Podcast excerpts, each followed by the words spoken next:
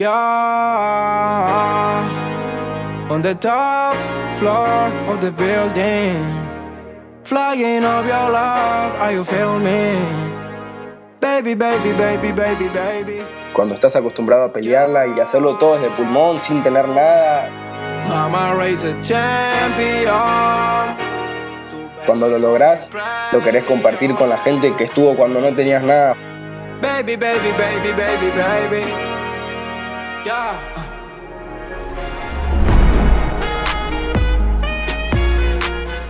Mateo lo hace pulmón, pero nunca solo. Como latinoamericanos crecemos con esta idea de que el triunfo es un camino siempre de sur a norte y con la certeza de que cuando se empuja, se hace de a muchos. En las tierras de trueno se forjó la historia del héroe colectivo.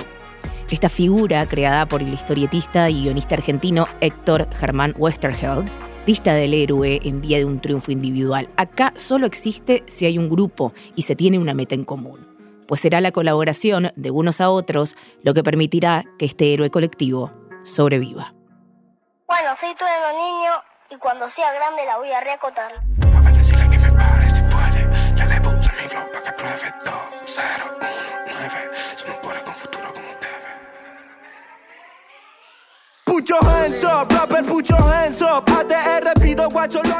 El rap hasta acá y cómo está el rap así en Latinoamérica, lo llevamos nosotros como movimiento hip hop latinoamericano.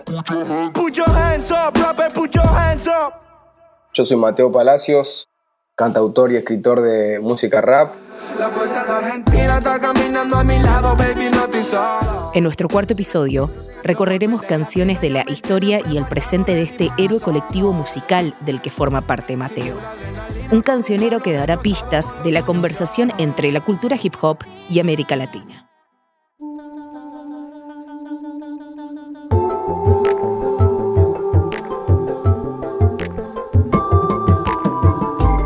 Me llamo Albina Cabrera y estás en el Sonido Podcast, el nuevo y primer contenido en español de KEXP. A nuestra primera temporada la llamamos Cancioneros. Aquí evocamos las canciones que te hicieron la persona que sos. Acá reconstruimos soundtracks fundamentales de artistas fundamentales de la escena alternativa, popular y también de la que no para de crecer.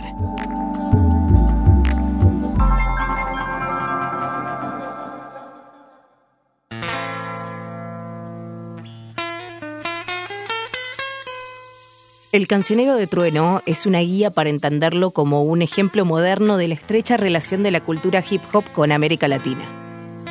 Específicamente con el rap. Es oportuno pensarlo desde hoy para entender dos cosas.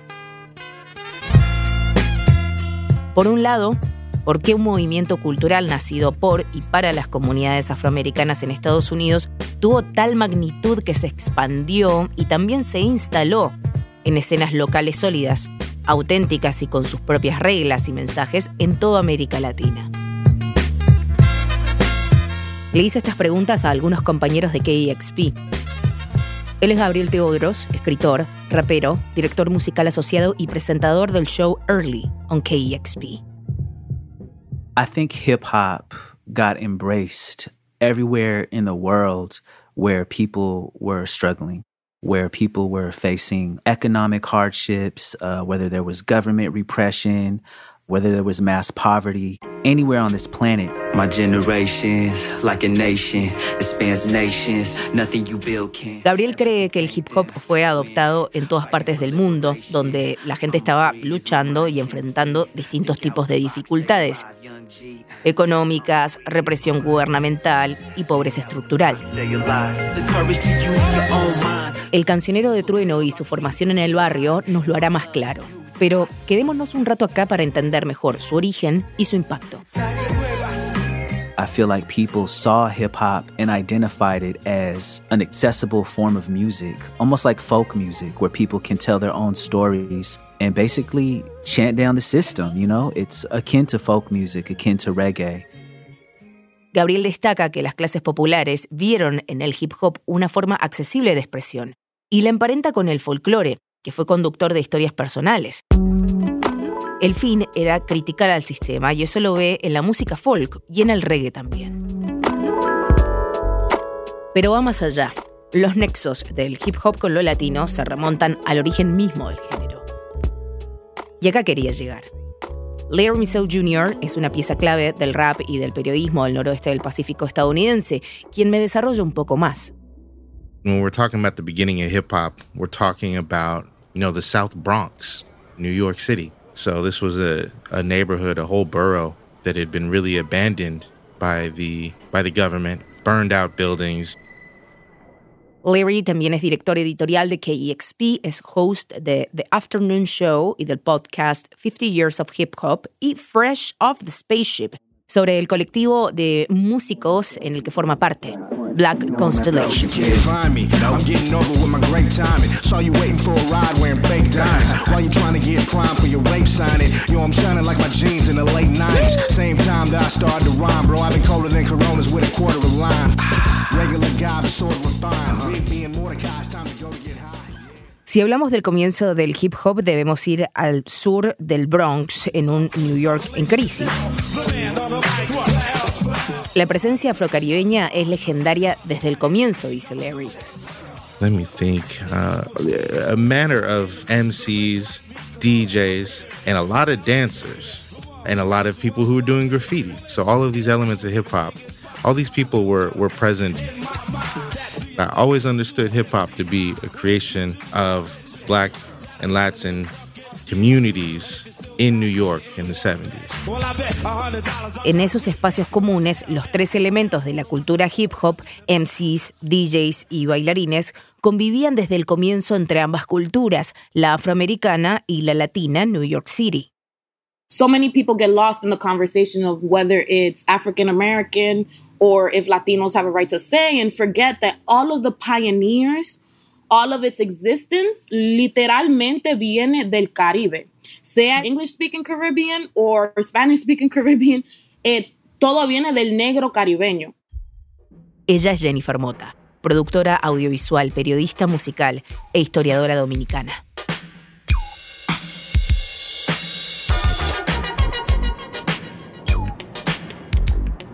Viajemos ahora sí a Sudamérica.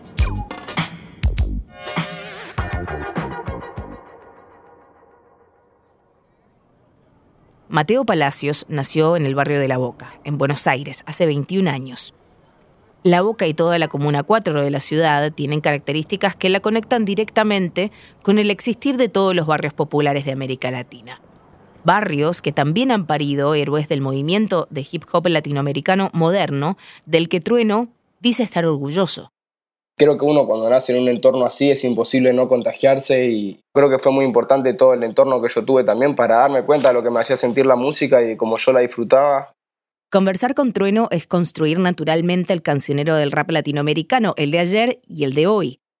Me interesa el caso de Trueno, pues es alguien que fue preparado desde que nació para ser rapero y absorbió desde muy chico la historia de la cultura hip hop desde un lugar muy lejano a la cuna original del rap. Lo hizo de la mano de otro MC de su barrio, pero no de cualquier MC. Conversar con Trueno es también hablar con el hijo de Pedro Peligro. entre el bien y el mal. Desde Argentina, Buenos Aires, la República Popular de la Boca. Desde Catalina Sur al barrio chino, marcando el camino, construyendo el destino. En un barrio fino pero latino, dulce asesino, de artistas y malandrinos. Nació un trueno.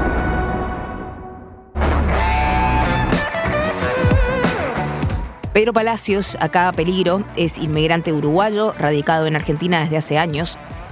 Desde los noventas es parte de la escena rap underground, lidera el colectivo artístico Sur Capital Clica de la Comuna 4, Buenos Aires. Justamente la canción que más representa todo el camino hecho, toda esa historia con mi padre creo que está como 100% puesta ahí y concreta en el, en el tema, en el primer tema del disco, en la intro, en Whoop Whoop, que es la historia con mi padre. Blanco, negro, gano, pierdo, caigo, vuelvo. como el coach, es como el entrenador personal y el, y el motivador, le decimos que es como el gurú del equipo. Así que es hora de enseñarle lo que en el barrio aprendemos. Desde el amor de tu madre hasta la historia de tu abuelo. Exportando al mundo el sonido del riachuelo. Levántate de esa esquina y mostrarles cómo lo hacemos.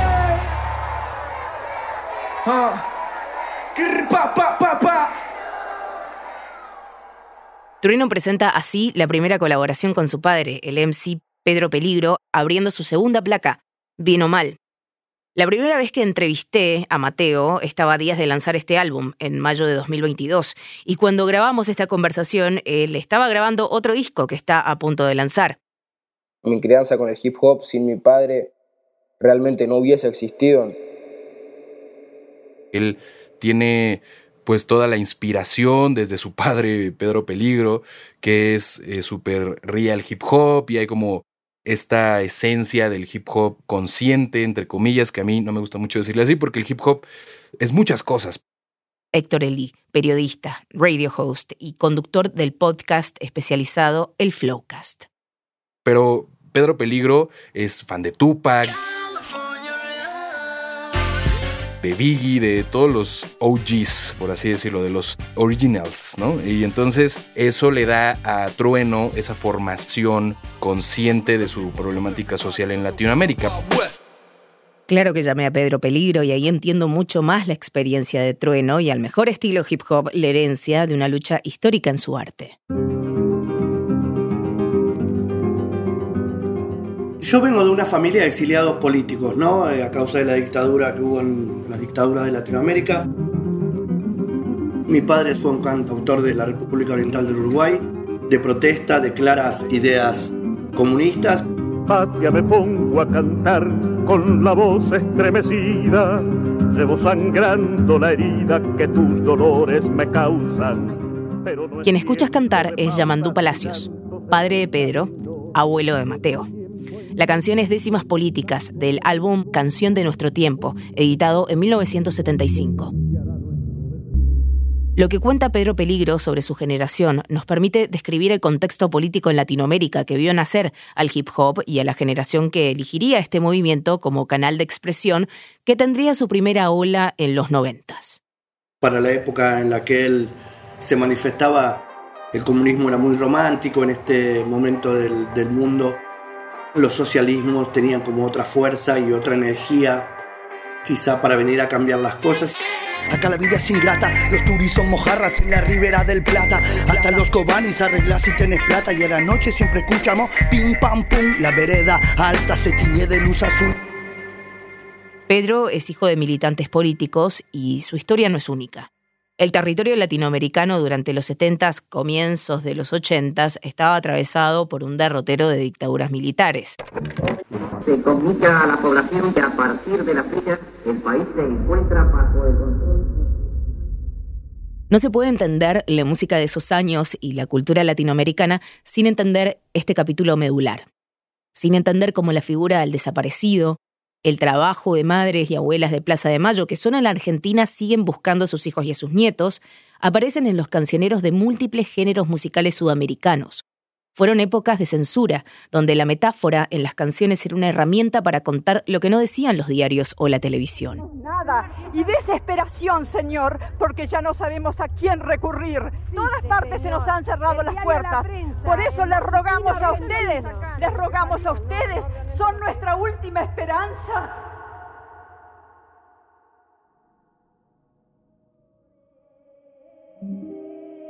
Lo que escuchas es la canción Tierra Santa, incluida en la placa Bien o Mal, que se llevó el premio argentino a la música Gardel de Oro a Disco del Año. Yo vine al mundo a defender mi tierra, soy el salvador pacífico en la guerra, me voy a morir luchando, estoy firme como un venezolano, soy Atacama Guaraní. Tierra Santa era un poco eso, ¿no?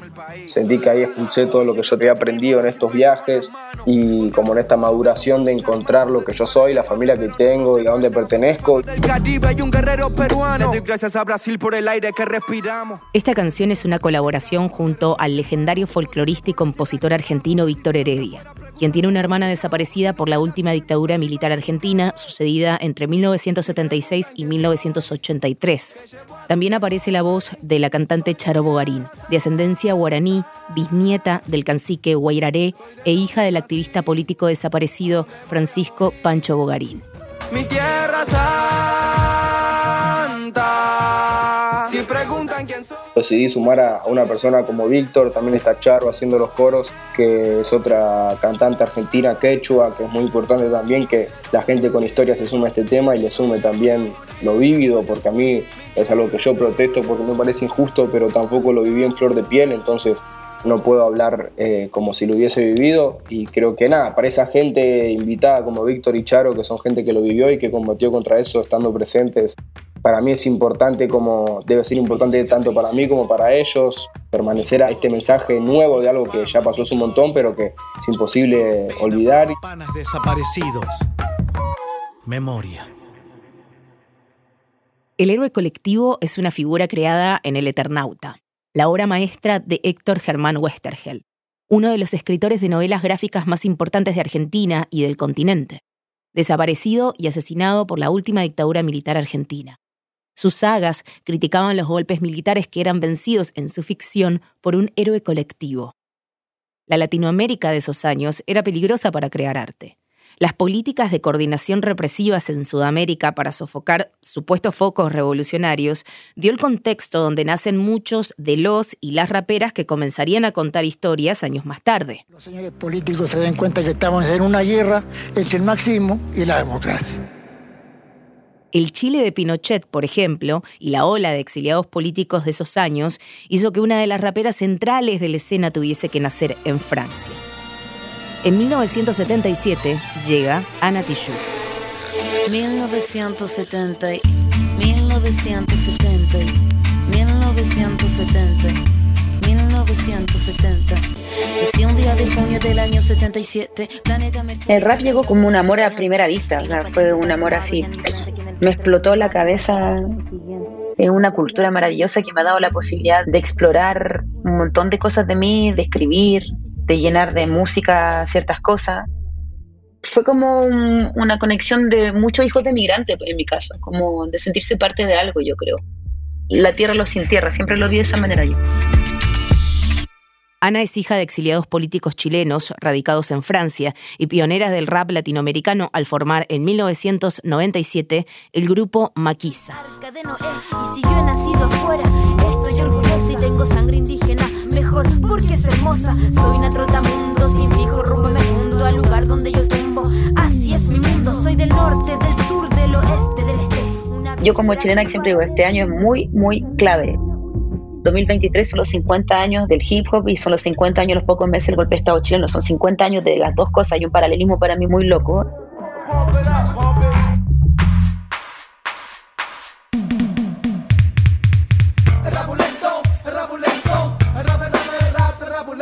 Un movimiento del que formaron parte también Tiro de Gracia, La Pose Latina y Panteras Negras en Chile.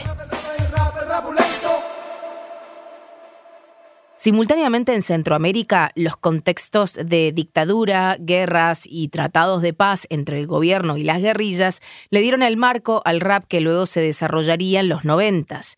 Este contexto nos ayudará a comprender el cancionero de trueno y la reivindicación que hace desde su música.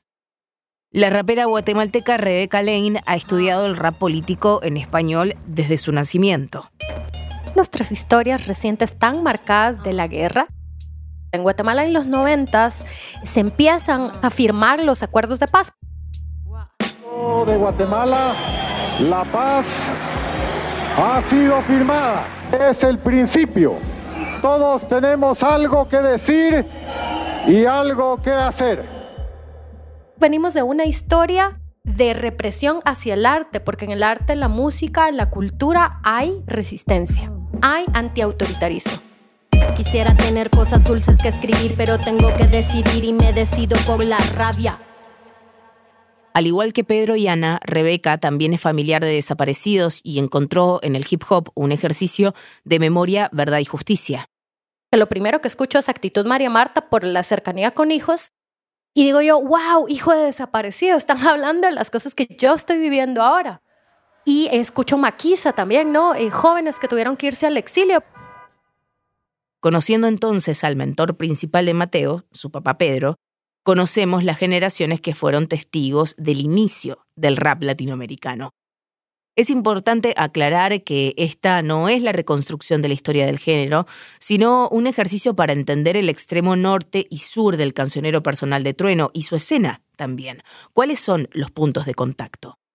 I think hip hop is the most powerful youth movement of the last century, eh, not just the last 50 years.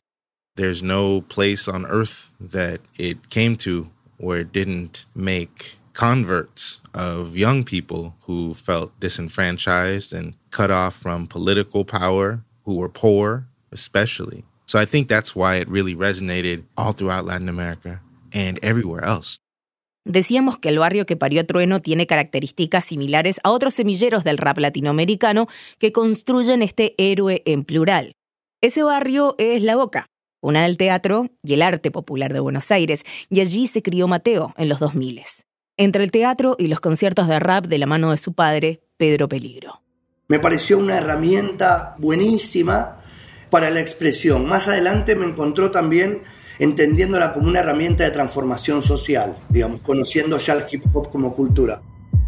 Entonces, eh, Mateo se cría también en ese contexto. Yo soy Trueno Niño, surgí de esta área. Y cuando no me rap me aplaude toda mi primaria. Yo soy Trueno Niño, mi rap no es cualquiera. Yo soy de la boca de acá, de la bombonera. Yo soy Trueno Niño, ganarme no lo intentes. Yo soy de la boca de acá, de los dos puentes. Trueno crece en una cuna del arte popular como lo es La Boca y los barrios populares de la región.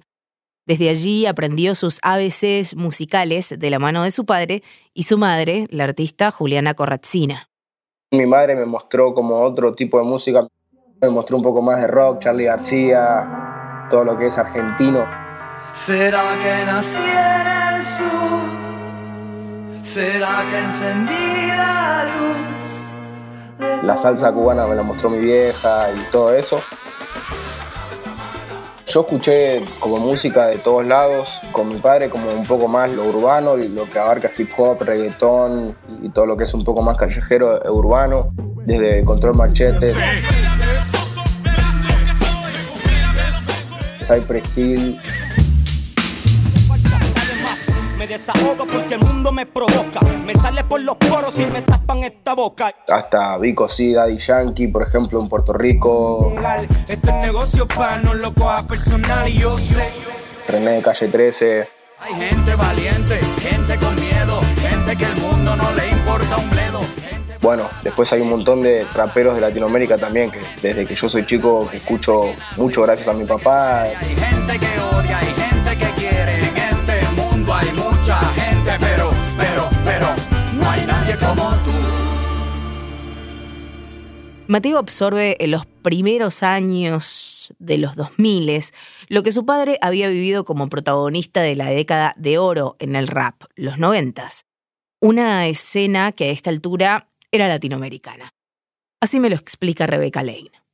Esta escena fuera de nuestro territorio es súper grande, porque tenés escenas, por ejemplo, la chilena, la argentina, la cubana, la colombiana, la venezolana en aquel entonces, muy grandes, muy sólidas, que casi crecen a la par del rap en Estados Unidos. Y son los actores de esa generación los que se convertirán en ese gran héroe colectivo al que pertenece Trueno. Chile, tiro de gracia, Representando la sagrada dimensión, tiro de gracia. Dame la D, dame la M, dame la S. La planta crece, dame la DMS. La planta crece. La planta crece. Rapper School de Perú. Padre. Recuerda que la vida no tiene un valor y grita al cielo. Mejor recogerme a mi Señor. Pase lo que pase hoy. Siempre con la mente tu recuerdo en mi corazón te llevaré. Para donde quiera que yo voy. Pienso diferente. Es que el amor yo está presente. Hay tres coronas de Colombia. La verdad que hay un montón. Marcelo de Dois y Pronochi Hem de Brasil también.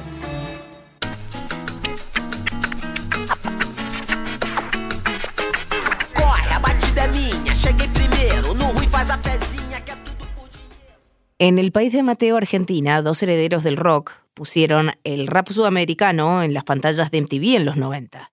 Fue Ilia Kuriaki and the Valderramas, el dúo formado por Emanuel Horviller y Dante Spinetta. Aquí Dante. Me acuerdo estar caminando en New York y de golpe estaba caminando y pasó un auto con latinos arriba creo que eran puertorriqueños, no, dominicanos eran, me parece, y estaban escuchando a Barajame la Bañera, el tema de Ile Curiaki nuestro que estaba pegado en toda América. Dante, hijo de Luis Alberto Spinetta, vio un diálogo entre Latinoamérica, sus comunidades, su música y el hip hop norteamericano. Mi nombre es Culero Conor. Soy cruza de potros y de perra. Cuando camino por las calles de mi barrio, me, me gritan, cuidado con la fiera. Y eso fue como, hey, somos parte, tenemos una voz en esto. Y empezar a sentir ese orgullo también de comunidad hispana. Y eso a mí me dio mucha fuerza también sentirme parte de una comunidad. Te digo y te repito, conmigo no te metas. Mi clic está creciendo alrededor del planeta. Abarajama la bañera. Abarajama la bañera, nena. Realmente lo que te toca, te toca. Y no podés falsear ese amor que sentís por algo. ¿Por qué conectamos a algunos pibes acá cuando no existía el rap con el rap? Yo me acuerdo que nosotros estábamos rapeando y no sabíamos que se llamaba así. Y un amigo de mi padre que viajaba, venía de New York y nos dijo, che, ¿saben que eso que están haciendo se llama rap? Que quiere decir rhythm and poetry. Y nosotros dijimos, ¿what? Ok, hacemos rap. Dante sigue la carrera de Trueno desde que empezó en las batallas. Desde que yo lo veía a Trueno, que era chiquito, al artista que soy, hay una consecuencia muy directa de un talento que lo veías ahí, tiene ese flow y lo hace teniendo en cuenta lo que pasa en el mundo, pero lo hace a su manera, ¿entendés? No hay un wannabe, hay realidad. Trueno se emplea a Ilya Kuriaki en Dance Script, a mi entender su producción más sólida. Y Dante lo invita a Trueno a ser parte de Sudaka en su reciente álbum. Con el Dante, ya. Tengo tanto amor que no tengo miedo. Un guacho bandolero, como Tego. Código de varios sordo mundo ciego. Todos saben que soy un sudaca por cómo me muevo. Pensé automáticamente en él porque tiene una ductilidad musical y una musicalidad de un flow que él puede romperla en cualquier beat que se va a sumar, sabes que la va a partir. Y lo hace de una manera argentina, pero también con una visión global, que eso es lo interesante. Tengo tanto amor Tengo tanto amor que no tengo miedo. Tengo tanto amor que no tengo miedo. Tengo tanto amor que no tengo miedo. En la historia de Dante encuentro algo cercano a Trueno, que es el haber estado expuesto desde niños a la música. Dante con Luis Alberto Spinetta y Mateo creciendo con Pedro Peligro, quien rapea en la escena argentina underground desde hace años. Aquí Pedro. Yo lo llevaba a él a cantar conmigo o cuando era muy chiquito a bailar breaking porque él ya a los tres años le encantaba bailar breaking y venía conmigo. A partir de los cuatro y cinco años ya él tenía su momento en escenario donde él hacía beatbox y remataba con unas barras que él tenía de él, digamos.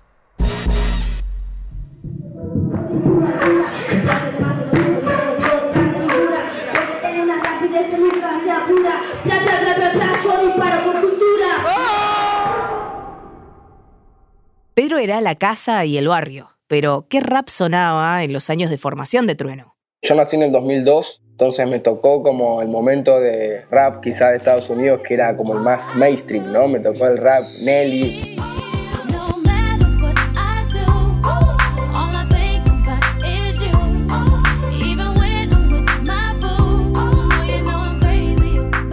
Me tocó el rap 50 Cent.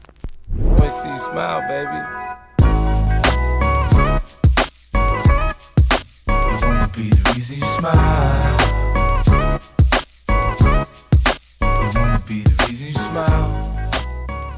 tocó la etapa de Dr. Dre, eh, que sacó el disco 2001 y yo estaba ahí recién naciendo.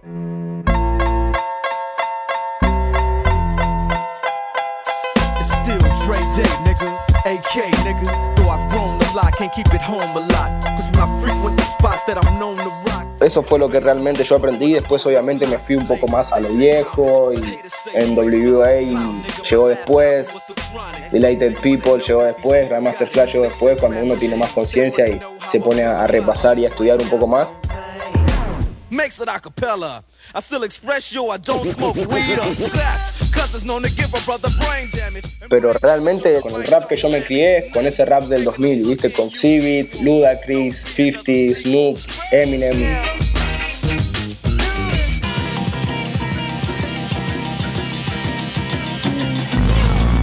so I ain't holding nothing back. And motherfucker, I got five on the 20 sack. It's like that, and as a matter of fact, cause I never hesitate to put a nigga on his back. Yeah, so.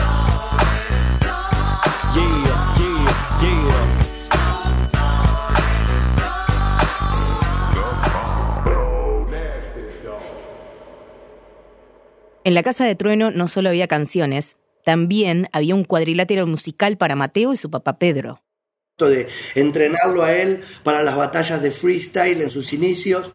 Nos tomaba por ahí cuatro horas de desarrollo, como un deportista, como cualquier tipo que se dedica íntegramente a eso, más allá de que él en sus inicios era youtuber. rodilla, llámate un lobito y lo tiramos a la parrilla.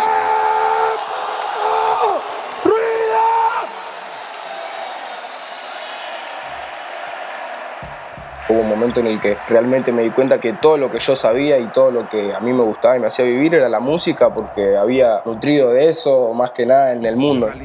Todos estamos hechos de tierra, de sangre, bien o mal. Los guachos estamos presentes y vamos a explotar la bomba de adentro. You know.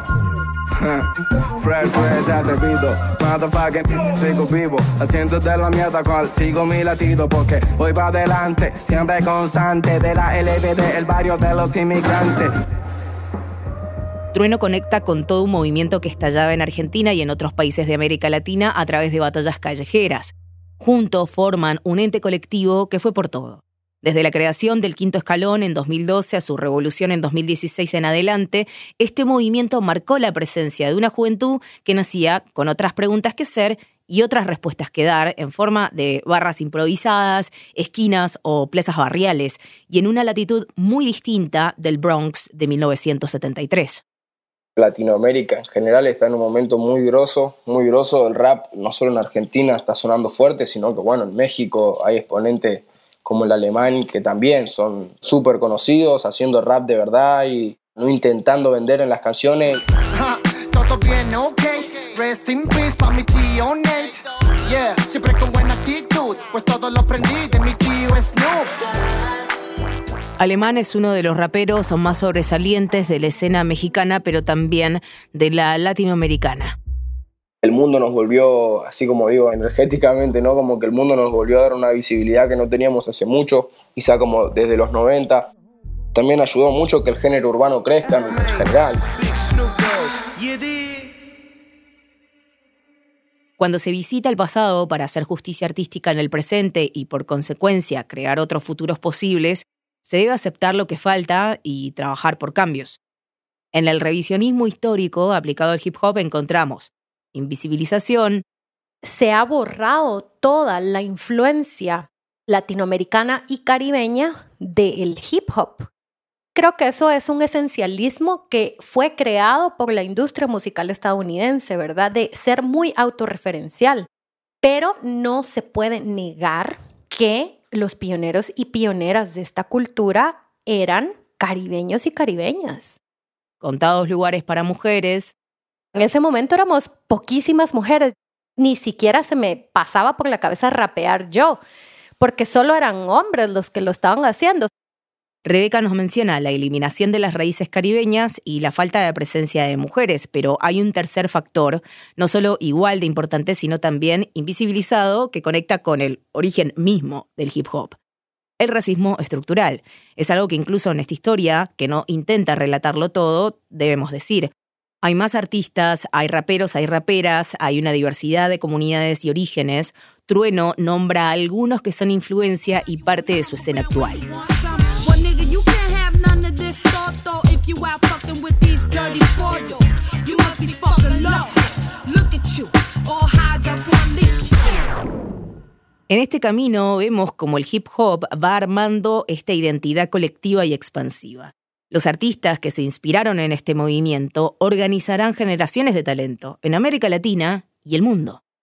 Cada uno en sus países, en sus territorios, metiendo fuerza y haciendo unión, es esa independencia y esa autonomía y esa responsabilidad también, ¿no? De no luchar por uno solo, sino porque se genere un género y porque nos respeten a todos. Armemos el mapa de los héroes colectivos del rap latino según Trueno. Ey, nosotros somos la ley. En la cancha quemando Mary J. Préstame el micro y pícale al play. Rayando los platos está mi DJ. Wey, otra vez. En México hay una escena súper gigante, Santa Fe Clan, Alemán, también los corridos mexicanos que están súper fuertes. En Venezuela está la capela representando el hip hop hace un montón. el equipo campeón y yo soy el jeque petrolero. Varios rookies de mi semillero están haciendo ruido por el extranjero, pero ya la fama se le fue para el culo y se le Lil Supa. Ah, hablando del rey de Roma, aquí está tu papá, mi hijo, el ladrón de la corona. Hay un montón de exponentes muy fuertes. La más clara definición de rap hecha persona. Esta riqueza, según Ana, se dio gracias a ser una cultura diversa. No solamente afroamericana, también latina. Muchas comunidades latinas, dominicanas, puertorriqueña, mexicana, chicana, todas las comunidades migrantes, haitiana, jamaicana. Fue una reunión, yo creo, de, de migrantes. Eso es el hip hop. Si tú ves todos los DJs de la época hasta el día de hoy, son muchos boricuas, dominicanos, una mezcla de gente. Esta cultura es más grande que la industria y ha abarcado cosas que jamás se pensó que iba a pasar. Una respuesta a los años 70 en Nueva York, en los años 70 extremadamente violento. Y muy loco que en medio de eso aparece una de las culturas que ha dejado más impacto estos últimos años, la música, ¿no? Ellos son los inventores de este género, entonces quizás les cuesta sorprenderse un poco, ¿no? Como al ver el rap de otros países, o nada, ¿viste? Como ver cómo se replica en otros países lo que ellos hacen, deben respetarlo, pero hay muchas cosas que no deben ver. Yo estoy muy seguro que hay mucha gente de Estados Unidos que no sabe lo que está pasando en Argentina, que no sabe lo que está pasando en México o en cualquier parte de Latinoamérica. Pero bueno, creo que lo que queda pendiente es ir allá y mostrárselo y es lo que estamos haciendo. En 2022, Trueno hace colaboración con el rapero de Atlanta, JID, y demuestra que el puente entre ambas culturas y escenas comienza a ser sólido. A mí me pone contento que un rapero como JID, como Destin, quiera colaborar con un artista argentino. Eso significa que entonces sí están viendo el nivel que tenemos. Tenemos que estar unidos y nada, creo que se está logrando de a poco. I know you hear me on the radio. Las bonitas bendicen, they go tweaking. I ain't drinking no damn tequila no more. Mentira, because it's only shouted knocking my door. Mateo me marca lo que considera que es el mapa musical argentino del hoy y también parte de su cancionero. Duki con el trap, el Tiaguito haciendo trap a veces, reggaetón a veces, RB a veces, también es muy bueno, es como una persona muy versátil. Bueno, están las chicas acá también, Nicky, María Becerra, Nati Peluso, Casu, son todas referentes de distintos movimientos. Tiago, Paulo, todos los pibes realmente le meten y cada uno con su personalidad y con su manera. Baby Luca, el Cambio 420. El rap de Argentina está creciendo mucho. Los artistas que menciona Mateo agregan algunos capítulos, varios más a esta historia, pues no vienen 100% del rap, sino de una fusión que se dio con el tiempo que permitió una escena de trap sólida, con contactos permanentes con estructuras pop, fusiones con cumbia villera, reggaetón, mientras sus estilos performáticos se alimentan de escenas underground y comerciales también.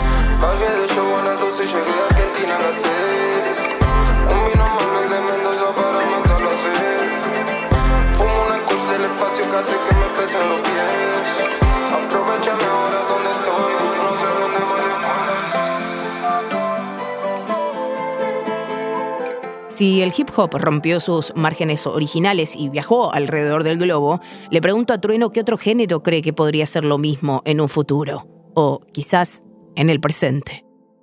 Siento que lo próximo que se viene, así como en lo latino y, los que están por liderar también mucha parte de Latinoamérica y Estados Unidos, son los dominicanos con su género propio, el dembow, están muy, muy duros y realmente son un montón también. República Dominicana tendrá su episodio especial en nuestra segunda temporada, pero no queríamos dejar de mencionar que es desde ese mismo lugar donde también se están escribiendo líneas para el futuro del rap. Jay Noah, o mejor conocida como la hija del rap, es una rapera dominicana de 17 años que avanza en todas las direcciones y con sus propias reglas. Yo le pedía permiso a mi mamá. Si le decía voy a rapear, no me dejaba ir. Entonces yo le decía, voy a dar una vuelta con los muchachos y me iba por detrás de la escuela donde yo estudiaba y ahí hacíamos un círculo y nos poníamos a grabarnos y hacer videos y alguien hacía el beat con la boca. Mi especialidad en el rap es hacer doble tempo. La gente como que, wow, o sea, mira la edad de una niña y mira cómo ella rapea. Eso me ayudó. Jay Noah, Jay Noah. La hija del rap. yo siento que yo soy como un ejemplo de superación y también creo que soy como un ejemplo vivo de que cuando se quiere se puede. Pero realmente lo que me hace tan impresionante son cosas que van mucho más allá de ser cantante. Lo primero es que solamente tengo 16. Si te cupo 16, enterrarán a 16.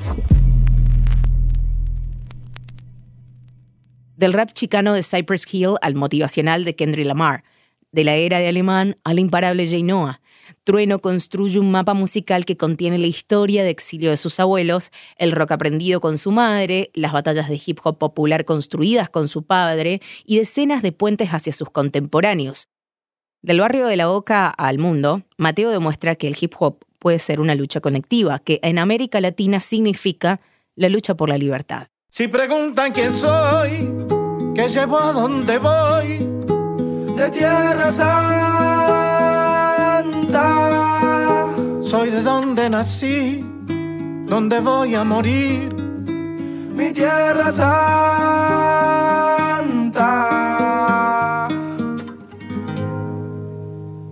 Mateo nos habló sobre cómo se formó Tierra Santa, pero ¿saben cuál fue la inspiración para esta canción? La película sobre los desaparecidos de la última dictadura militar argentina y nominada al Oscar Argentina 1985. Eso fue lo que a él le pasó y yo doy fe porque sé que vio en 85 y la cabeza le hizo. Respiramos, a veces pierdo, a veces gano, pero no es en vano morirme por la tierra que amo. Y si los de afuera preguntan cómo me llamo, mi nombre es latino y mi apellido americano. Trueno vuelve siempre a rescatar los mensajes de la época de lucha de su abuelo, de su padre y de su gente. Será el mensaje del nunca más y el asesinato del joven Lucas González en 2021 a manos de la policía cuando salía de jugar a la pelota en el barrio de Barracas, Comuna 4 Buenos Aires, fueron los detonantes que hicieron que en 2022, para su primer Luna Park, la arena más importante del país, Trueno irrumpiera su presentación con uniformados que los sacan a la fuerza del escenario.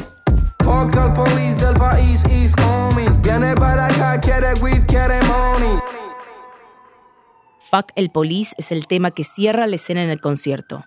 Una evidente referencia a la legendaria canción Fuck the Police de la agrupación californiana de finales de los 80-90s, NWA.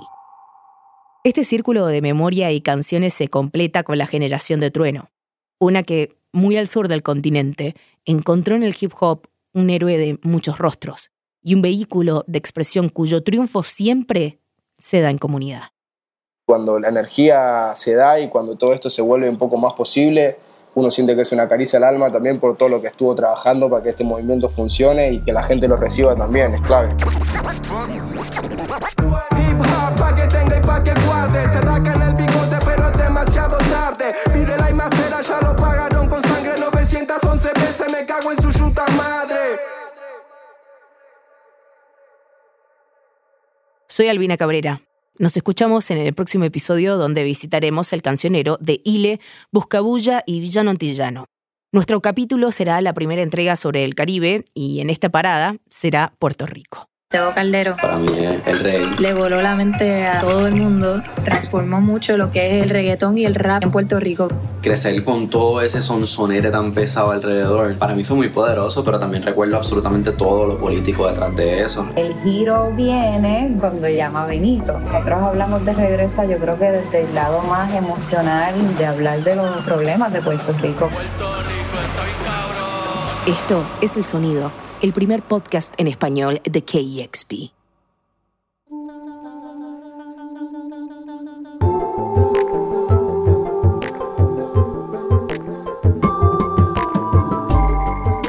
El Sonido Podcast Cancioneros te traerá ocho cancioneros con artistas de todo el continente.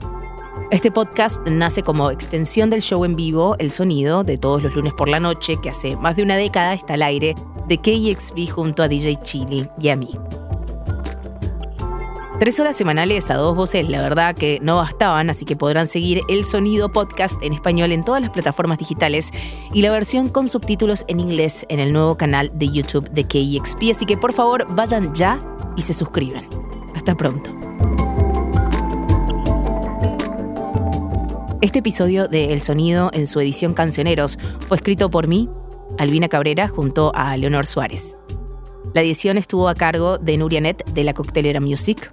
Nuestro equipo de producción incluye a Isabel Calili, Francisco Sánchez García, Dusty Henry y William Myers.